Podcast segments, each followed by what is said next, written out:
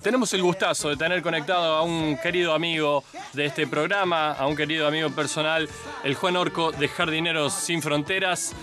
¿Qué tal, Juan? ¿Cómo estás? Buenas tardes. Hola, ¿cómo les va? Buenas tardes. Un gustazo estar de nuevo acá en esta séptima temporada. Gracias a vos por eh, sumarte a la entrevista este sábado soleado. ¿Que te encuentra en dónde? Coméntame.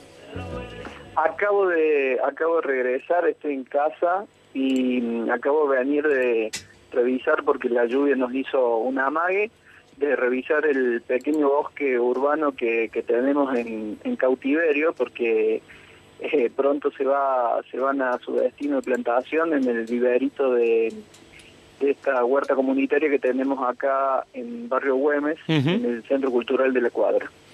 Así que vengo de hace un ratito de ahí. Comentanos un poco, bueno, cómo, cómo arranca este 2021 para Jardineros Sin Fronteras, que, que han aparecido proyectos y han aparecido, bueno, nuevas, nuevas ideas para, para trabajar.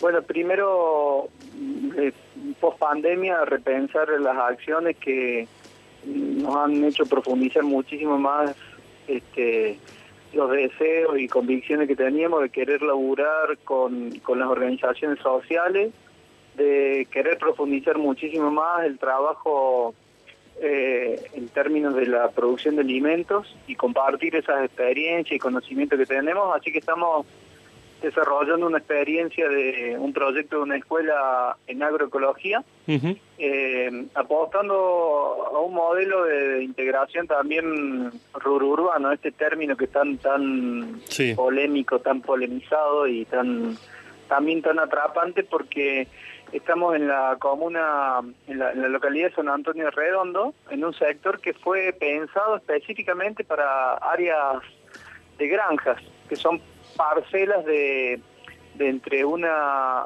una y dos hectáreas y, y están dentro del- de la trama urbana y bueno, en esos sectores se van desarrollando diferentes prácticas. Nosotros estamos en el proyecto de, de la granja agroecológica El Buen Vivir, apostando ahí a un espacio educativo y bueno, sumando un poco los esfuerzos para, para que vecines se, se sumen a- a la producción sana.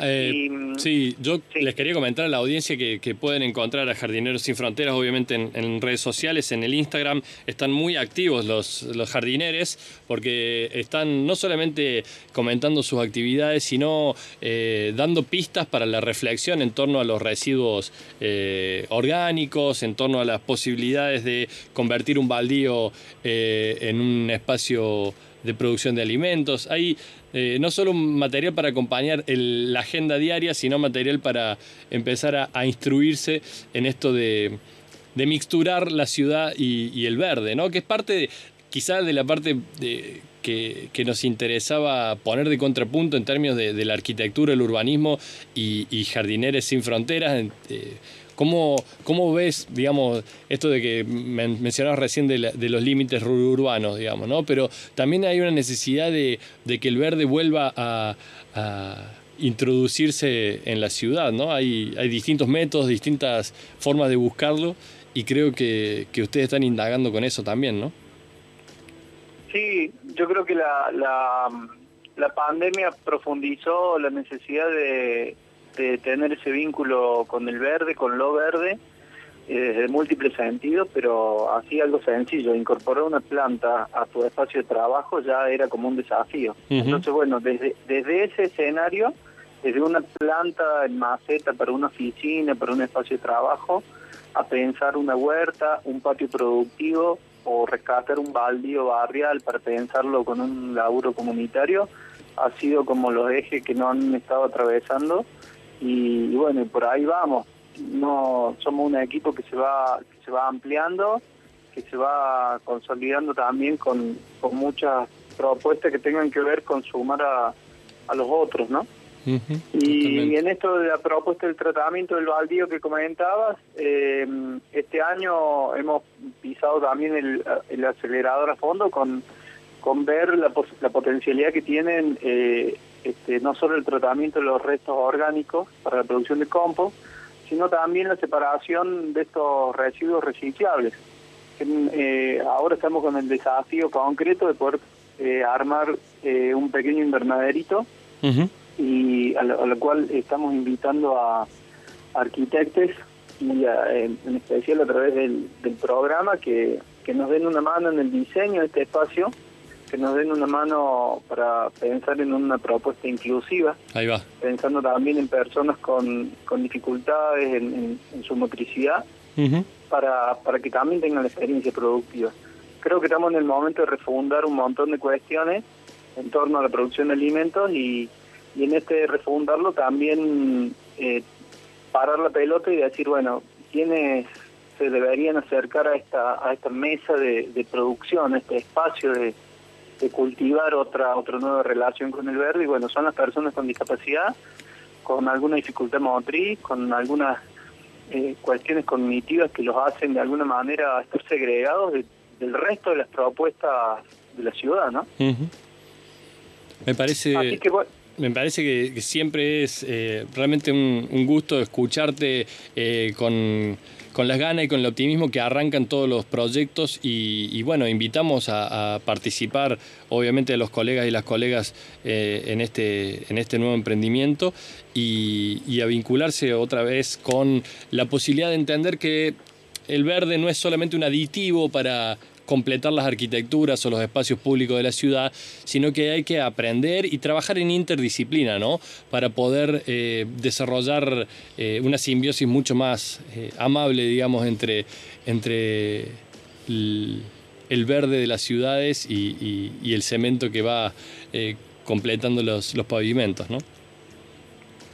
Sí, y en esto de la, de la interdisciplina, sin duda, nosotros medio como que nos, nos animamos a cruzar las veredas y ir de un lado al otro jugando un ejercicio así transdisciplinar y hay veces que te toca dejar la pala y agarrar este un taladro, eh, agarrar el lápiz, dibujar, este, preocuparse como en, ampliar los sentidos y ir aprendiendo, ¿no? Porque eh, esto del vínculo con las plantas no, no está atado a ninguna disciplina. Eh, tenemos un millón de años como, como especie vinculada al verde y en los últimos 150 años nos hemos empezado a desvincular en, esta en esta historia de, la construcción social en, en las urbes, pero apenas escarbamos un poco en la tierra, apenas nos ensuciamos un poco las manos con tierra, apenas podemos tocar una planta, empieza a reconstruirse un conocimiento que lo tenemos latente y empieza un diálogo con, con esos otros que, que es puro aprendizaje y es puro placer, ¿no? Así que eso es fundamental que exista ese ejercicio transdisciplinar. Estamos charlando en este inicio del programa con Juan Orco de Jardineros, Jardineres Sin Fronteras, eh, en donde, bueno, más allá de compartir y, y pensar miradas sobre la ciudad y los espacios públicos, eh, bueno, hay un hay un trabajo conjunto para divulgar actividades y, por supuesto arrimarse a la audiencia desde otro lado. contanos alguna anécdota de, lo que fue el 2020 con los, con los regalos en este programa de, del el proyecto para patio Jardino Terraza, que eh, junto con, los premios del resto de los auspiciantes realmente fue algo que, la audiencia disfrutó mucho.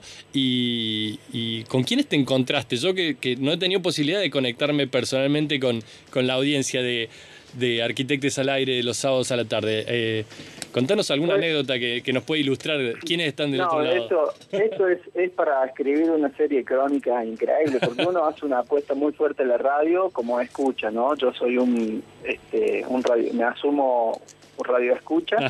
Y, y bueno, no solo del programa, sino en general en la semana escucho radio en gran parte del día pero ponerle rostro a esos que, que escuchan, ponerle historias de vida a esos que escuchan, no no el protagonista de la, del, del, programa que nos va involucrando en, en, su en su dinámica, no no a ese no a ese jero que está detrás del micrófono, sino a los que están atrás del, del aparato de radio, no en la casa.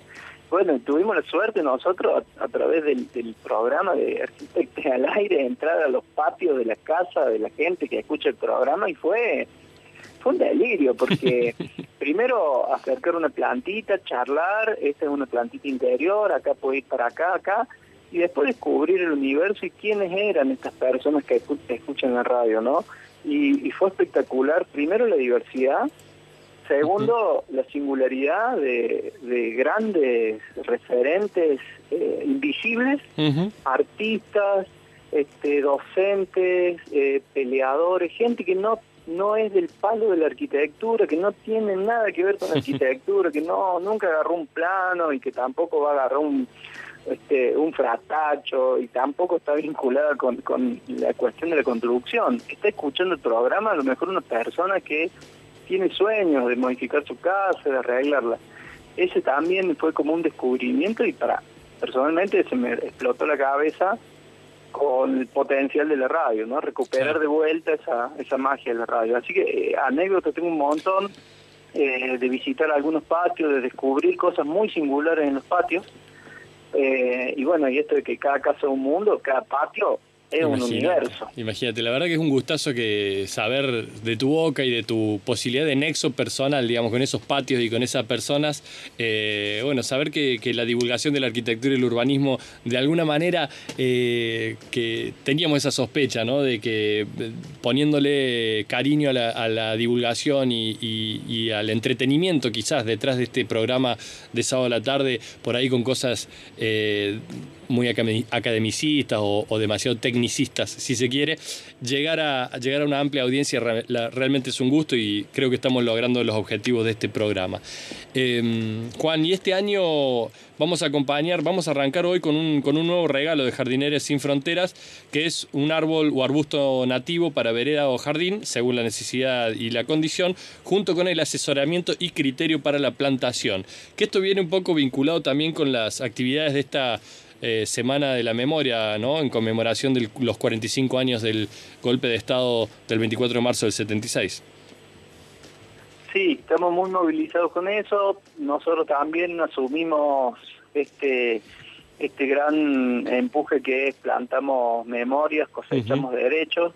Nosotros no, nos hacemos cargo de eso y, apostamos también a multiplicar eso. Y bueno con, con este con este doble sentido del, plantar y cosechar eh, sin lugar a dudas nosotros cosechamos un montón de vínculos al poder estar en, en contacto con ustedes y con, todos los, los oyentes y vamos como expandiendo frontera en eso. Así que desde de ahora en más eh, tiene una singularidad este regalo que no va a ser cualquier árbol, no va a ser cualquier arbusto, son especies nativas. De nuestro bosque serrano cordobés, de nuestro espinal chaqueño, de esta región este, cotono que nosotros vivimos en la ciudad de Córdoba y que, y que está necesitando un fortalecimiento, está necesitando un, un empuje para que todos entendamos el rol que tienen estas plantas, esta singularidad de ser árboles autóctonos de este territorio y poder reivindicar de alguna manera otro paisaje, ese paisaje urbano